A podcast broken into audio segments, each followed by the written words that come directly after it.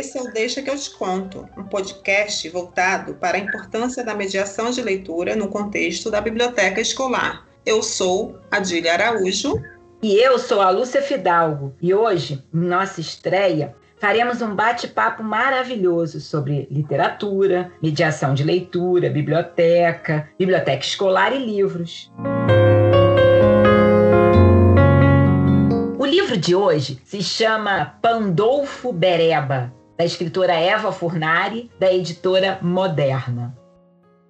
Esse livro é dedicado aos príncipes solitários.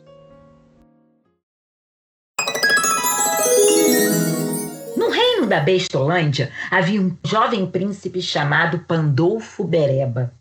Pandolfo vinha de uma família cheia de manias. O pai, a mãe, os tios, os avós, cada um tinha sua maniazinha. A mania pessoal do príncipe era algo que ele fazia desde pequeno: procurar defeito nos outros. Sua Alteza gostava de anotar o que via nas pessoas. O jardineiro tinha pés tortos. A cozinheira tinha voz ardida. O mensageiro errava o plural das palavras. Depois, ele refletia bastante e dava uma nota. Em geral, nota baixa. Príncipe Pandolfo morava num castelo grande e vazio. Costumava passar o dia aborrecido, sem ter muito o que fazer, além de cultivar a própria mania. Certa ocasião, ele acordou mais aborrecido que o normal e decidiu que era hora de fazer amigos. Precisava de pelo menos um amigo. Escolheria alguém por perto, uma pessoa do seu próprio povo. Avisou os súditos e a novidade se espalhou pelo reino. Os moradores de Bestolândia ficaram alvoroçados. Qualquer um, agora, poderia ter a sorte e a honra de ser amigo de um príncipe. Logo, formaram-se filas em frente ao castelo. Havia todo tipo de gente: moço, velho, gordo, magro, alto, baixo, rico, pobre. Príncipe Pandolfo estava preparado para escolher o Felizardo. Ordenou que entrasse o primeiro candidato. Sua Alteza levantou-se, deu voltas em torno do rapaz e olhou com bastante atenção. Depois de avaliar sua aparência, perguntou-lhe o nome e testou seus conhecimentos. Quanto era 12 vezes 12? Quais os nomes das constelações? E o dia do carteiro, quando era? E jogar gamão, ele sabia? Ao terminar, o príncipe fez sinalzinho com um dos súditos e cochichou-lhe algo no ouvido. O ajudante escreveu com letra caprichada: alto, magro, loiro, elegante, bem vestido, perfumado, mas não tem cultura, não tem estudo. Nota 5.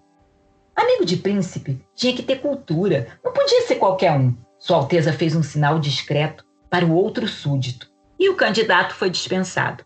Mandaram entrar o segundo.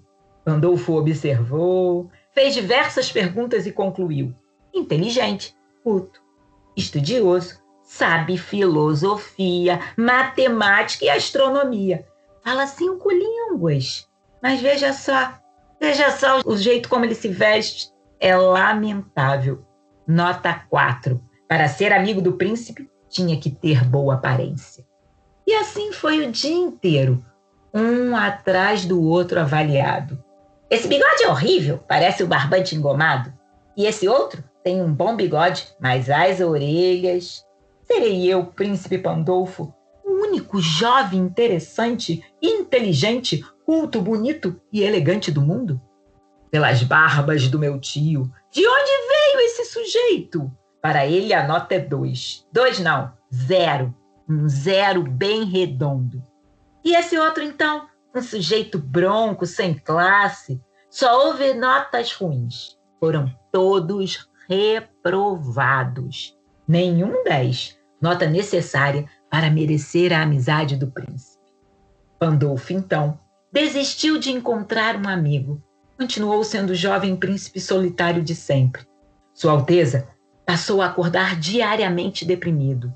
Fazia uma lista de defeitos logo de manhã cedo, mas aquilo não o entusiasmava mais como antes. Um dia, chamaram um velho trovador para alegrar um pouco a vida de Pandolfo. No início ele ouviu a cantoria de má vontade, mas de repente, uma cantiga de amor chamou-lhe a atenção. Deu-lhe uma ideia. E se ele tivesse uma namorada?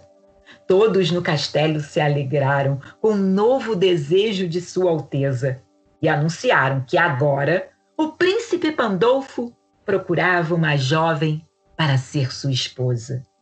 Mais do que depressa, formaram-se filas de moças, mocinhas, moçoilas e até velhotas nos portões do castelo.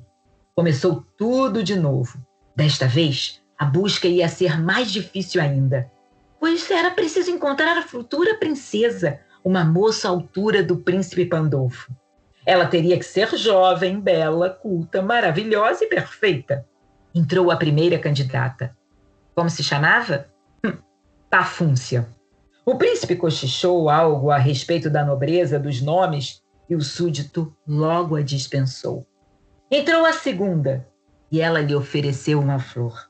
Pandolfo não se comoveu. Perguntou-lhe se sabia fazer contas, se conhecia as datas importantes, se sabia cantar, jogar gamão.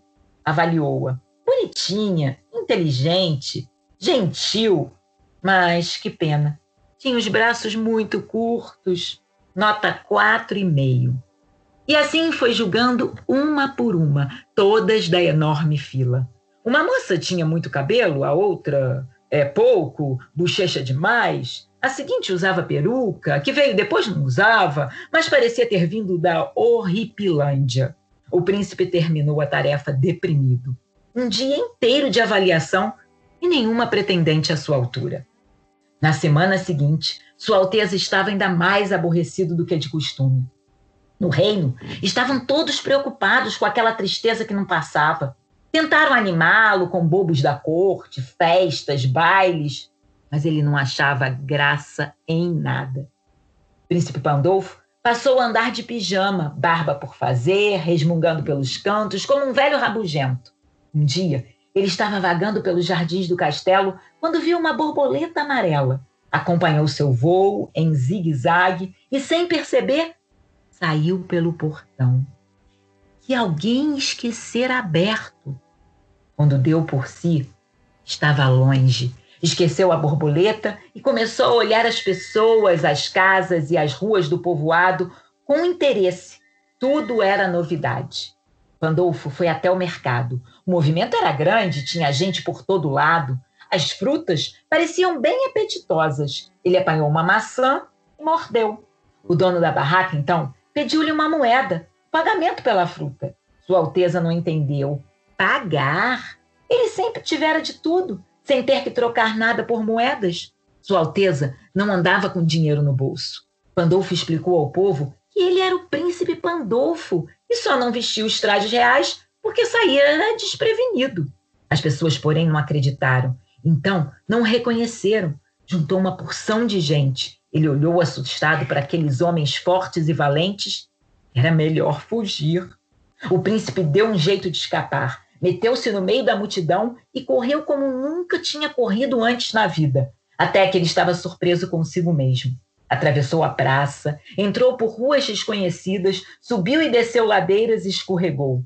Levantou-se e continuou fugindo dos homens do mercado que vinham atrás dele. Lá pelas tantas, Pandolfo sentiu que alguém o puxou pelo braço, fazendo-o entrar por um beco e depois por ruelas estreitas, obrigando-o a correr ainda mais. De repente, foi jogado por uma porta para dentro de uma casa. Rolou pelo chão e foi parar mais adiante estatelado, desorientado e esbaforido. Onde estava? O príncipe se viu diante de uma desconhecida, uma moça alta, magrela, nariguda, cheia de dentes. A jovem explicou-lhe que o vira na praça e não acreditara nem por um segundo que ele fosse um ladrão. Ela o protegeria. Ele poderia ficar ali, tranquilo e sossegado. Pandolfo estava sem graça, com seu pijama amassado e sua barba por fazer. Quem era aquela moça? Sentiu a boca seca e pediu um copo de água. O homem, a jovem, trouxe água numa caneca de barro.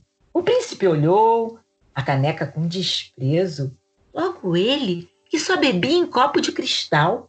A moça então tomou a água ela mesma. Depois olhou-o séria, com seus belos olhos azuis, e afirmou que uma caneca cheia era melhor que uma taça vazia. Pandolfo admirou-se. Pela primeira vez na vida, alguém lhe dizia uma grande verdade. Sentaram-se à mesa e conversaram. Assunto não faltava. Ela contou histórias de família e explicou o segredo de uma boa receita de doce de leite. Ele contou as histórias das constelações do céu e falou da beleza do voo das borboletas. Os dois discutiram a vida das abelhas, das formigas, dos bichos da seda. Conversaram tanto que deu tempo de comer um bolo inteiro. Quando a jovem resolveu fazer uma sopa, o príncipe ajudou a colher couve na horta. Depois, ele tentou explicar à mocinha como se jogava gamão. Ela, porém, não se interessou pelo assunto. Mais tarde, Pandolfo a ajudou a varrer a sala, a lavar a louça, a dar milho para as galinhas. Fez coisas que nunca fizera antes. No finzinho da tarde, Pandolfo percebeu que pela primeira vez na vida não tinha procurado defeitos numa pessoa nem mesmo lhe deram uma nota. Gostou das orelhas pequenas da moça, do nariz comprido, da boca grande, do sotaque caipiro. Achou graça quando soube que ela se chamava Ludovica Pasqualina. Por sua vez, não se importou dele ser um príncipe. Tempos depois, Pandolfo Pompocho, Pimpoco, Bereba e Ludovica Pasqualina se casaram. Assim como nos contos de fadas, eles foram felizes para sempre. Eles se amavam, apesar de algumas briguinhas e algumas diferenças de opinião. Foi um casamento nota 10. Pandolfo parou de fazer listas de defeitos, mas não abandonou sua mania. Passou a fazer lista com a qualidade dos outros. Entrou por uma porta, saiu pela outra. Quem quiser, que conte outra.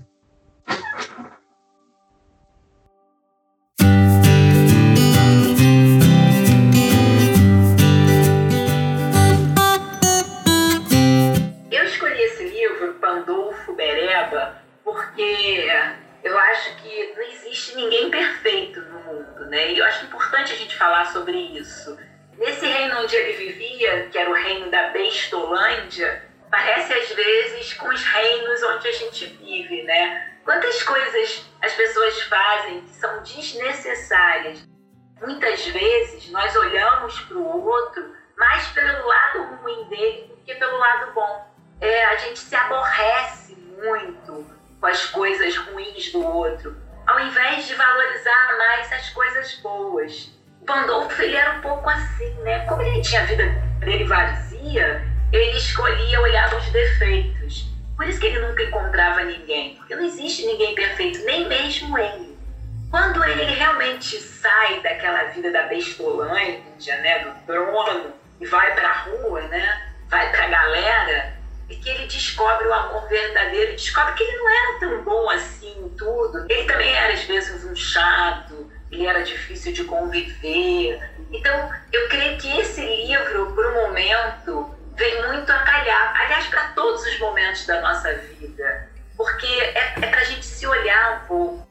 Eu lembro que uma vez eu trabalhei esse livro numa biblioteca com as crianças, e depois eu pedi para que elas se olhassem no espelho que eu levei para que elas falassem sobre os seus defeitos e as suas qualidades. E as crianças perceberam que era muito mais fácil elas falarem das suas qualidades, dos seus defeitos não. Agora, quando era para falar do outro, quando a brincadeira mudava, nossa, era uma lista de defeitos. E aí eu comecei a brincar com eles, que ali não era o reino da Bestolândia, né? Que eles precisavam ter esse outro olhar para o outro, né? Permitir que o outro se mostrasse pelo seu lado bom. E olha, foi um trabalho bem interessante. Eles começaram a se aceitar mais, porque toda vez que um apontava o defeito do outro, eu falava: olha a bestolante, olha o Pandolfo chegando, vamos mudar isso. E, e, esse processo foi muito interessante. Foi a partir de um livro que a gente falou sobre coisas muito profundas, sobre os nossos defeitos, as nossas qualidades, como é que a gente poderia melhorar, né? como é que a gente pode, poderia sair desse reino da bestolândia.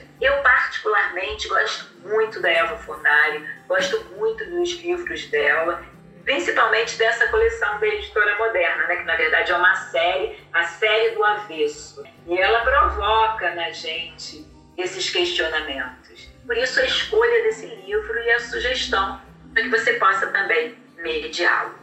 Agora a gente falando sobre tudo que representa né, a mediação de leitura, a biblioteca escolar, porque as pessoas ficam muito surpresas quando a gente fala em mediação de leitura. A mediação de leitura geralmente ela está muito mais voltada que as pessoas entendem como contação de histórias, não é isso? Então, assim, eu queria que a gente falasse um pouco sobre essa diferença da mediação de leitura e da contação de histórias que são super importantes para a nossa área, mas que, na minha visão, tem um contexto diferente. Eu queria que você passasse a sua visão do que é a mediação de leitura e a contação de histórias e nós batemos um papo sobre isso, porque para mim, no meu ver, a mediação de leitura é uma forma de você fazer com que a criança, o adolescente, até mesmo o adulto, a partir de, uma, de um livro mediado, ele possa refletir, ele possa questionar exatamente sobre o mundo, né? Sobre ele mesmo, sobre o mundo, sobre as pessoas e colocar isso de uma forma consciente, entendeu? E eu queria saber de você o que, que você acha, como você pensa. Então, primeiro que contar história é uma prática leitora. Quando eu conto, eu também estou fazendo a mediação. Mediar, na verdade, é essa ponte né, entre o leitor e o livro, entre o leitor e a leitura.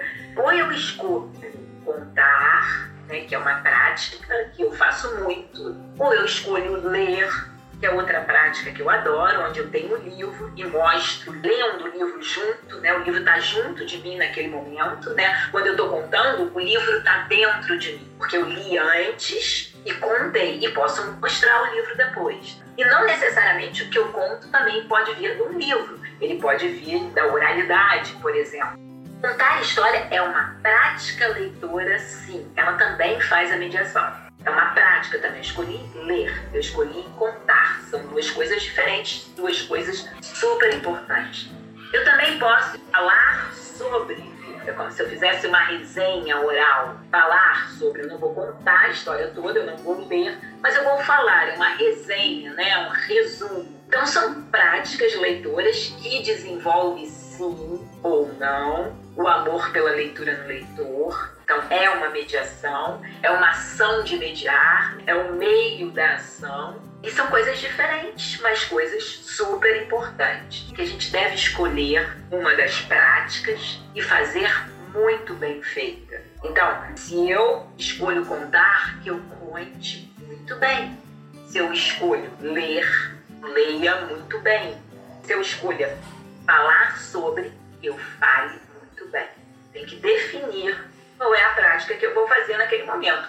Ou posso juntar as três. Isso vai depender do mediador. Ele não precisa gerar alguma coisa no outro, mas ele pode gerar apenas uma coisa maravilhosa, que é o prazer. O prazer de ler, o prazer da companhia, a paixão por aquela leitura, de querer ler cada vez mais, de querer ouvir muitas vezes é isso, é essa sedução que a leitura faz. Eu penso que na biblioteca escolar, durante muito tempo, ela foi o lugar de só emprestar o livro, de só fazer pesquisa. E essa questão da mediação ficou de lado. E olha, posso dizer que em algumas bibliotecas ainda fica. Mas super importante, talvez, o coração da biblioteca, esse ato de mediar, de contar, de ler, de falar sobre livro, a leitura. Por isso é tão necessário que isso esteja presente, tanto na biblioteca escolar quanto nas outras também. Eu falo da escolar porque a escolar é a primeira, é aquele primeiro ponto. Eu volto muito para a minha história, né, que foi a biblioteca escolar onde eu descobri um livro que eu me apaixonei. Eu falo muito sobre isso, né? O livro João Bolinha Virou Gente eu gostei tanto daquele livro, eu não quis nem devolvê-lo, o que é um erro, né? Para a biblioteca, porque o livro não era meu, eu deveria devolver para que os outros pudessem ler, mas eu gostei tanto que eu queria ele para mim. E eu achava que ele só morava lá, não tinha em outro lugar. Na minha infância era difícil essa questão do livro, da compra, então eu achava que a biblioteca podia me dar ele de presente, já que eu tinha gostado tanto dele. Então é importante a gente ressaltar que a mediação ela é algo muito, mas muito essencial no espaço da biblioteca escolar, justamente por ela provocar essa paixão pela leitura. Através de uma boa mediação, a gente pode formar leitores, sim. Agora, a prática, qual vai ser, vai depender do mediador. Eu lembro que você conversando comigo uma vez, explicando, né? Você foi minha professora, fui aluna da Lúcia Fidalgo num curso de Biblioteconomia e Gestão de Unidades de Informação pelo FRJ. E eu lembro da Lúcia no primeiro período, não foi isso, Lúcia? Que você entrou Sim. exatamente. E quando a Lúcia começou a falar, eu arregalei os olhos e falei assim: meu Deus, que mulher é essa? Porque ela falava o contrário de tudo que a gente já tinha escutado, né? Porque a universidade ela te coloca o conhecimento, né? Ela te coloca como profissional, mas a Lúcia, além do profissional, ela apresentou um lado é pessoal, um lado de transformação um lado de ser humano mesmo, entendeu? E eu lembro que você falou isso uma vez e foi maravilhoso quando você comentou, né? Ah, se, quando você for fazer uma contação de histórias ou uma mediação de leitura, é, ou você faz vozes, né? Imita vozes ou não. Porque se você começar imitando e depois você não continuar, não é muito legal. Você lembra disso, Lúcia? Sim, é porque num dos processos de formação né, do contador, eu falo muito isso também nas minhas oficinas de formação de contadores de histórias, é, as pessoas ficam preocupadas. Ah, mas como é que eu vou fazer? Eu não sei fazer várias vozes. Quando aparecem vários personagens, como é que eu vou fazer para trocar as vozes? E eu sempre falo isso que você disse, Adília. A gente não precisa fazer várias vozes. Se a gente não souber fazer, se a gente não tiver a segurança de levar essas vozes até o final, é melhor que não faça. Melhor que faça uma só. Porque senão a gente, no meio da história, no início está tudo lindo, né? O porco com a voz do porco, o gato com a voz do gato, o cachorro com a voz do cachorro. No final já está o cachorro com a voz do gato, o gato com a voz do porco. E aí fica aquela confusão e a história acaba se perdendo. É, é a palavra que é a poção mágica no texto, né? Então é ela que tem esse valor. É muito importante quando a gente vai se preparar para fazer uma mediação, seja ela contando, ou seja ela lendo ou resenhando, né? É muito importante que a gente faça várias leituras desse texto para que a gente perceba o peso de cada palavra. Porque a palavra é um guento, é um cataplasma, né? a palavra. A gente tem que saber a palavra que vai dizer.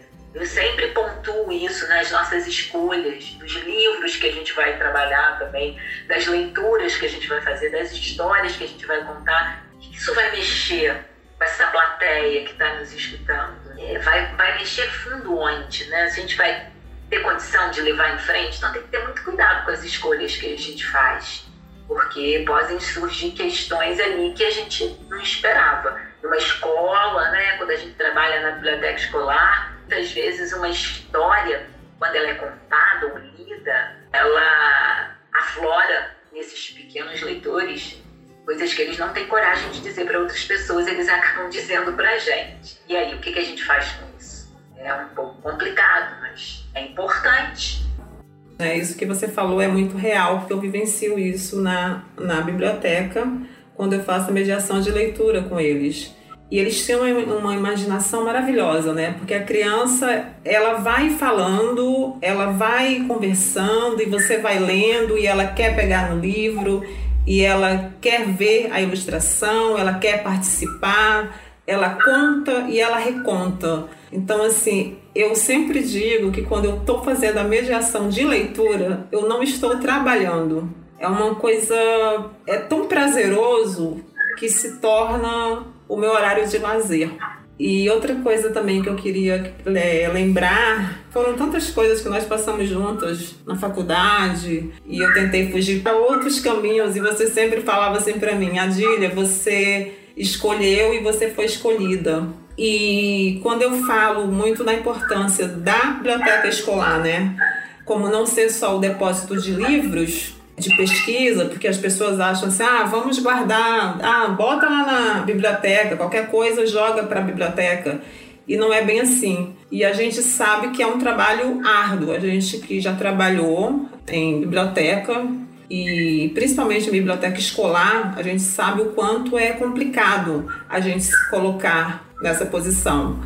Então eu vejo assim que hoje algumas escolas, claro que nem todas, né, têm a possibilidade, ou melhor, têm o privilégio de ter uma biblioteca com um bibliotecário. E também tem o privilégio de terem pessoas nessa escola, como os coordenadores, professores, diretores, que apreciam a leitura. Porque eu acho assim, para fazer um bom trabalho de mediação de leitura numa biblioteca escolar, é preciso que todos estejam integrados. A família, a coordenação pedagógica, a direção, os professores, para que as coisas aconteçam da melhor forma possível. O que, que você acha?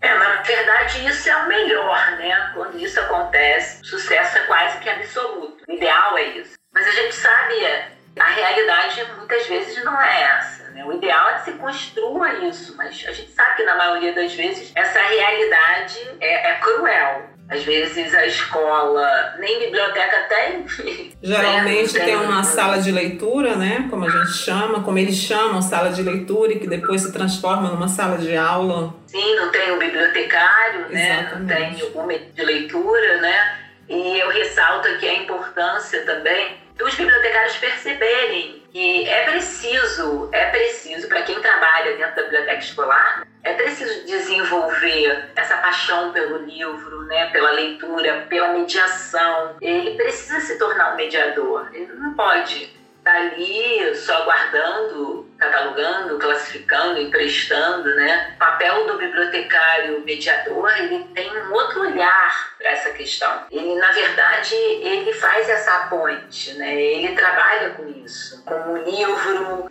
mas não na questão só do empréstimo, mas da conversa, da mediação, do, da contação desse livro, né, de falar sobre. Ele tem que investigar esse livro muito mais do que somente para fazer o trabalho técnico dele, né? É claro que quando colocar, classificar o livro, né, é, a gente lê esse livro, né? Pelo menos a gente passa, assim, porque às vezes nem dá tempo de ler todo. Mas quando a gente vai fazer o trabalho da mediação, essa leitura ela precisa ser muito mais profunda, ela tem que ser muito mais generosa. E, e aquela coisa, né, de olhar para o livro e ver quais são as possibilidades que esse livro me dá, né? de falar sobre o quê.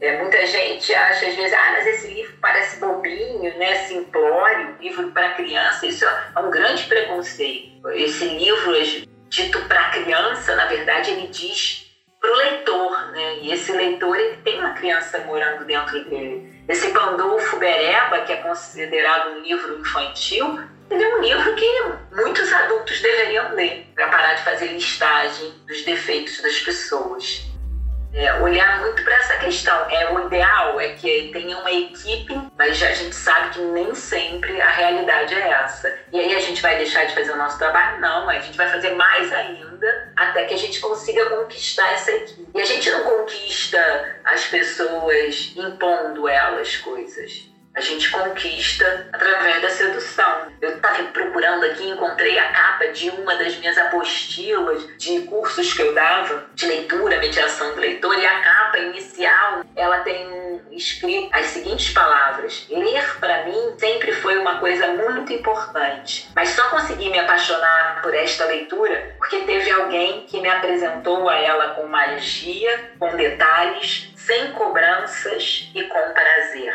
Quem é esse que vai te apresentar essa leitura? Quem é esse que a princípio não vai te cobrar nada, só vai te convidar a ouvir? Quem é esse? Bibliotecário, mediador de leitura. Eu acho que quando você fala do bibliotecário mediador de leitura, me vem sempre à cabeça que nós, como bibliotecários, nós somos educadores também, né? E a educação parte desse lado formal, sim, que a escola é uma instituição formal, da educação formal, mas também dos princípios e valores. E eu penso que o bibliotecário mediador ele tem que ser realmente um apaixonado por livros, um leitor assíduo, ele tem que gostar de ler. E eu acho que o mais importante, Lúcia, assim, na minha visão, é ele acreditar acreditar que é possível, acreditar que ele pode sim fazer essa, essa mediação, que o nosso trabalho não se resume só ao processamento técnico, é, que nós podemos fazer além, porque afinal de contas, eu considero nós bibliotecários como educadores. Sim, principalmente quando a gente fala de biblioteca escolar, principalmente quando a gente fala de uma biblioteca universitária. A gente acha que mediação de leitura é mais ligada à criança. Não, o adulto também gosta, né? Os círculos de leitura, as rodas de leitura, escolham como quiserem chamar, é, é de leitura, são ações, né? E tem sempre um leitor guia que propõe uma leitura e vai comandando aquele grupo, né? Que discute, que conversa. E o texto que vai ser escolhido para essa mediação, para esse círculo, para essa roda, pode ser escolhido de uma forma coletiva ou mesmo inicialmente por esse leitor guia. E isso pode ser feito muito na universidade, na biblioteca da universidade, também nas bibliotecas especializadas. Por que não ter um momento do prazer, né? um momento onde todo mundo é, vai se, se despir dessa, desse peso do dia, do trabalho, e vai se entregar ao deleite da palavra, né? desse encontro com o silêncio, mas também com todas essas questões que ficam com a gente, que as palavras tantas vezes nos roubam, né? Quantas vezes à noite eu lendo, as palavras do livro me roubam o sono.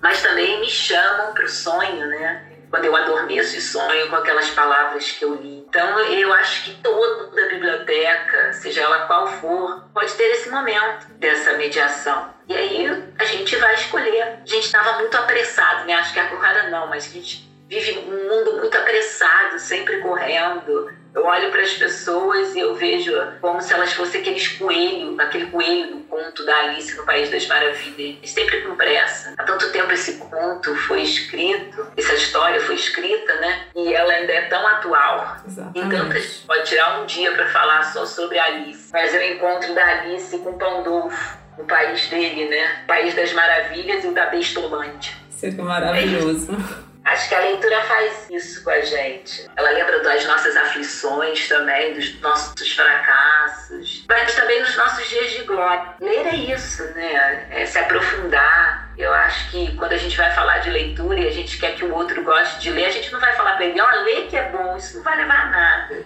Eu tenho que levar ele para dentro do livro junto comigo, né? Eu tenho que fazer esse convite. E é isso que eu faço nos meus trabalhos de mediação eu sempre fico experimentando, algumas coisas dão certo, outras não. E essas tentativas são importantes para o nosso crescimento. Não é porque a gente fala, ah, mas eu venho de uma família de origem humilde, a leitura não existia, mas e daí? Isso é possível ser descoberto dentro da biblioteca, nesse encontro com esse mediador.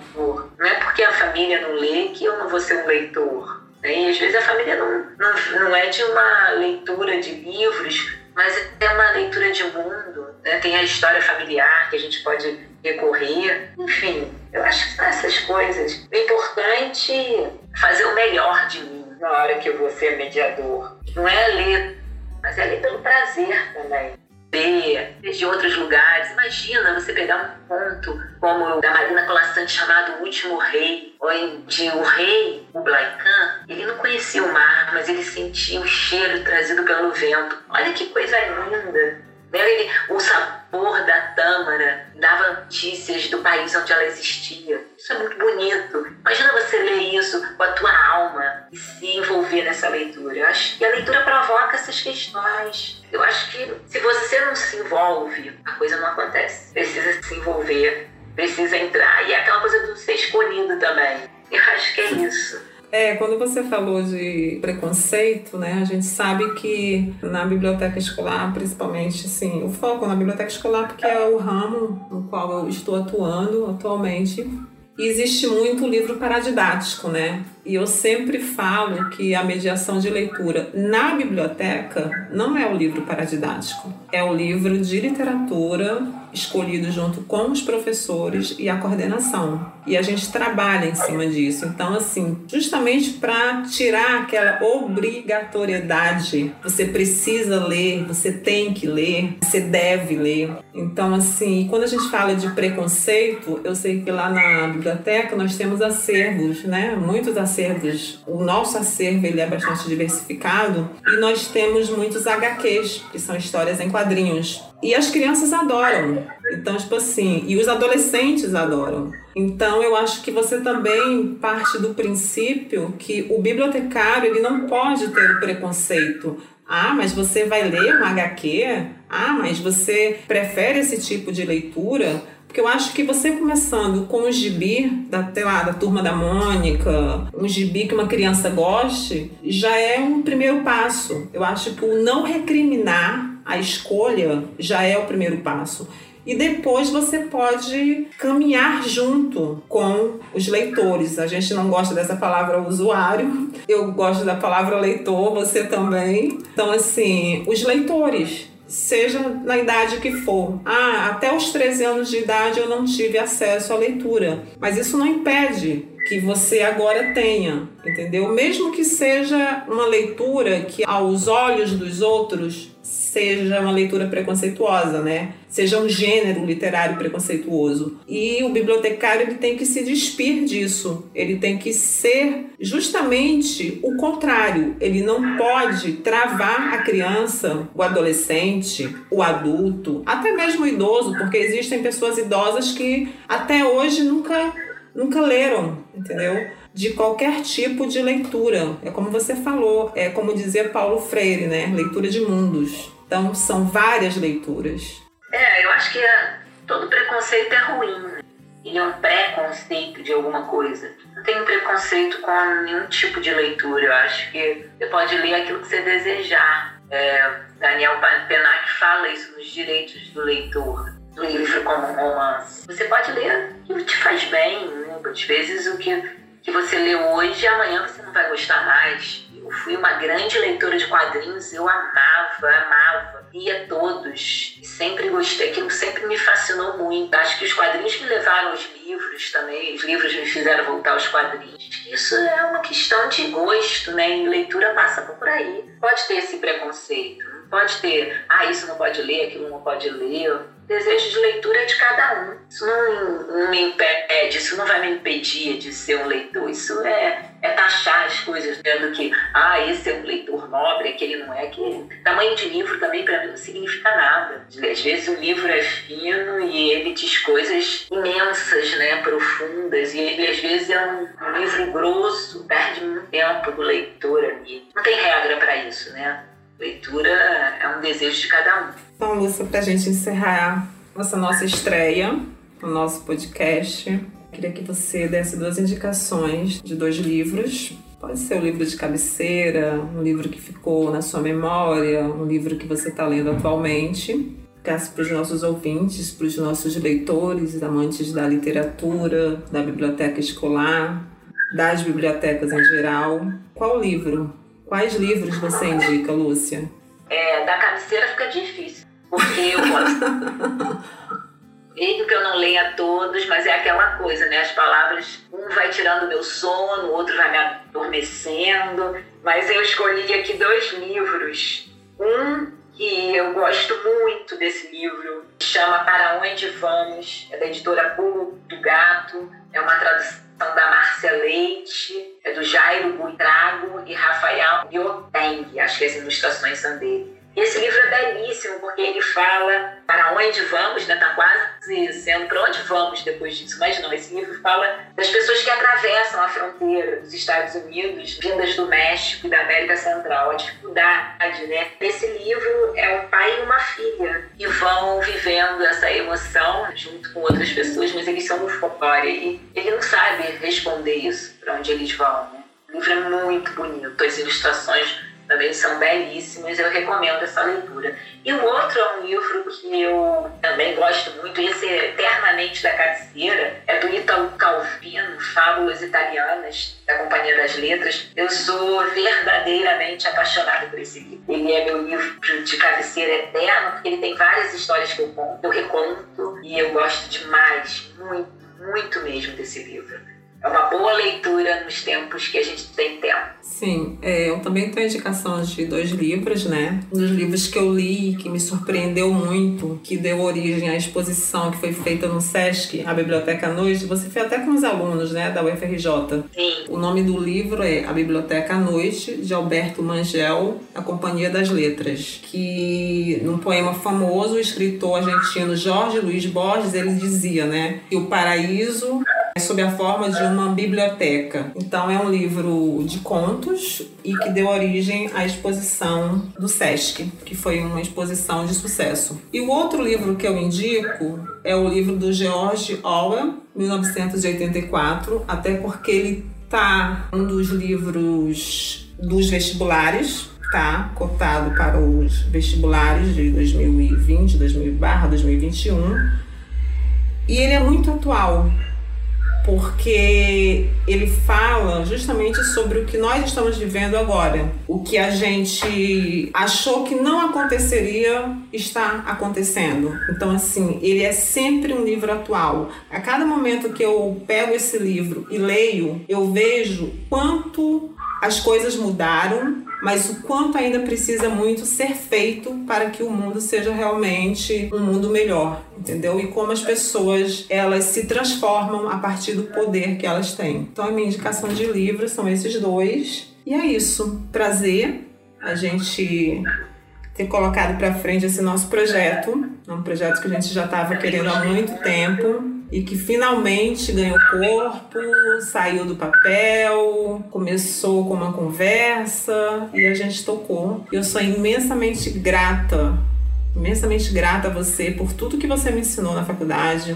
por tudo que eu aprendi como aluna e como ser humano. E você é uma pessoa muito importante para mim. É isso que eu queria te Obrigada, falar. Obrigada, Adília. Você também. Todos são. Acho que a gente está sempre aprendendo. Eu também aprendo muito com vocês. É, na verdade, é um diálogo, é uma conversa, é um bate-papo, né? onde a gente escuta, onde a gente fala. Se não for assim, não tem como ser. É, eu vejo que é um caldeirão que se mexe assim, né? E faz aquela roda que vem, que vai, que vem, que vai. Não existe quem tá na ponta, quem tá na frente, existe todo mundo rodando em busca da mesma coisa. Eu acho que é esse nosso trabalho com a mediação, com a leitura e com a formação dos leitores. A gente deseja a mesma coisa, a gente tem sintonia e a gente se busca.